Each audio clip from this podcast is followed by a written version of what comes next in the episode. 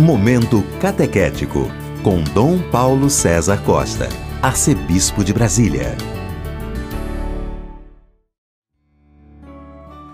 Amados e amadas de Deus, estamos celebrando esta quinta-feira da segunda semana da Páscoa.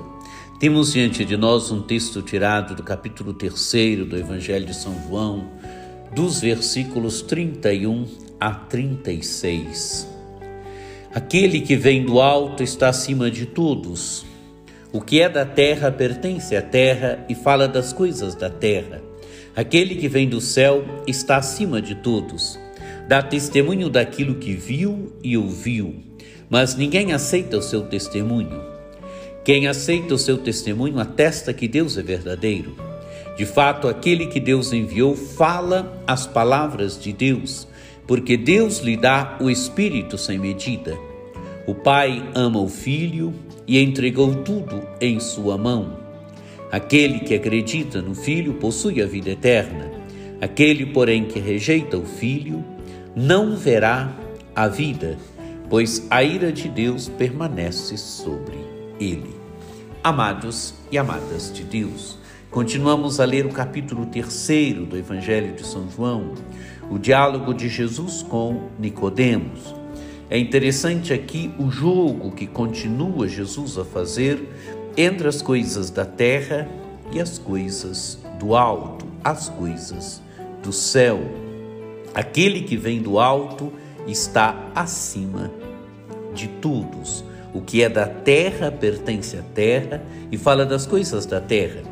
Aquele que vem do céu está acima de todos. Amados e amadas de Deus, terra, céu. Ter aqui a mentalidade da terra, ter aqui a mentalidade do céu. Estar apegado às coisas da terra, falar das coisas da terra, vir do céu, pertencer às coisas do alto. Amados e amadas de Deus, viver das coisas da terra é viver humanamente. Ter o olhar voltado para o céu implica ter o olhar voltado para Deus, ter o olhar voltado para aquele que o Pai enviou, Jesus Cristo. Por isso, Jesus vai dizer: dá testemunho daquilo que viu e ouviu, mas ninguém aceita o seu testemunho. Jesus é aquele que dá testemunho das coisas de Deus. Jesus ele veio do Pai. Jesus revela para nós Pai, ele testemunha para nós o Pai. Mas o que, que acontece? O judaísmo do seu tempo não aceita o seu testemunho. O grande perigo nosso ainda hoje é não aceitar o testemunho de Jesus. E não aceitando o testemunho de Jesus, irmos vivendo humanamente, irmos vivendo somente das coisas deste mundo, levarmos uma vida somente baseada e pautada na imanência da história nas coisas da história. Continua o Evangelho, continua Jesus falando: quem aceita o seu testemunho atesta que Deus é verdadeiro. Quem aceita o testemunho de Jesus atesta, atesta que Deus é verdadeiro, que Deus é a verdade. Continua o Evangelho, de fato, aquele que Deus enviou fala as palavras de Deus, porque Deus lhe dá o Espírito sem medida. Amados e amadas de Deus, o Filho é este que foi enviado pelo Pai.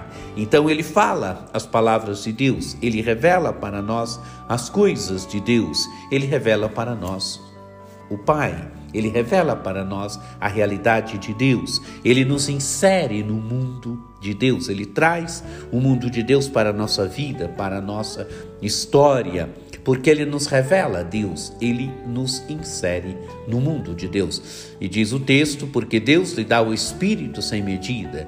O Pai ungiu o Filho com seu Espírito, o Pai lhe dá a totalidade do Espírito. Continua o texto do Evangelho, Jesus falando: O Pai ama o Filho e entregou tudo em suas mãos. É o amor eterno entre Pai e Filho. O Pai ama eternamente o Filho, o Filho ama eternamente o Pai. O Pai entregou tudo nas mãos do Filho. O Pai dá tudo ao Filho. E agora conclui então Jesus: aquele que acredita no Filho possui a vida eterna. Aquele, porém, que rejeita o Filho não verá a vida pois a ira de Deus permanece sobre ele. Amados e amadas de Deus, quem tem Jesus tem a vida. Quem tem Jesus tem a vida e tem a vida eterna, porque Ele é a vida, Ele é a vida eterna. Peçamos então a graça nesse dia de vivermos voltado para as coisas do alto. Jesus é aquele que nos insere nas coisas do alto, nas coisas de Deus. Quem segue Jesus vive neste mundo, mas vive voltado para as coisas de Deus, vive voltado para as coisas alto, porque não se pauta pela mentalidade desse mundo, mas se pauta pelo Evangelho, se pauta por Jesus Cristo. E tenhamos certeza que assim temos a vida, porque Jesus é a vida, Jesus é a vida eterna. Quem tem Jesus tem a vida, tem a vida eterna. Que você tenha um dia muito abençoado, uma quinta-feira muito abençoada e que, por intercessão de Nossa Senhora Aparecida, desça sobre vós, sobre vossas famílias, a bênção do Deus Todo-Poderoso, que é Pai e Filho e Espírito Santo. Amém. Este foi o Momento Catequético com Dom Paulo César Costa, arcebispo de Brasília.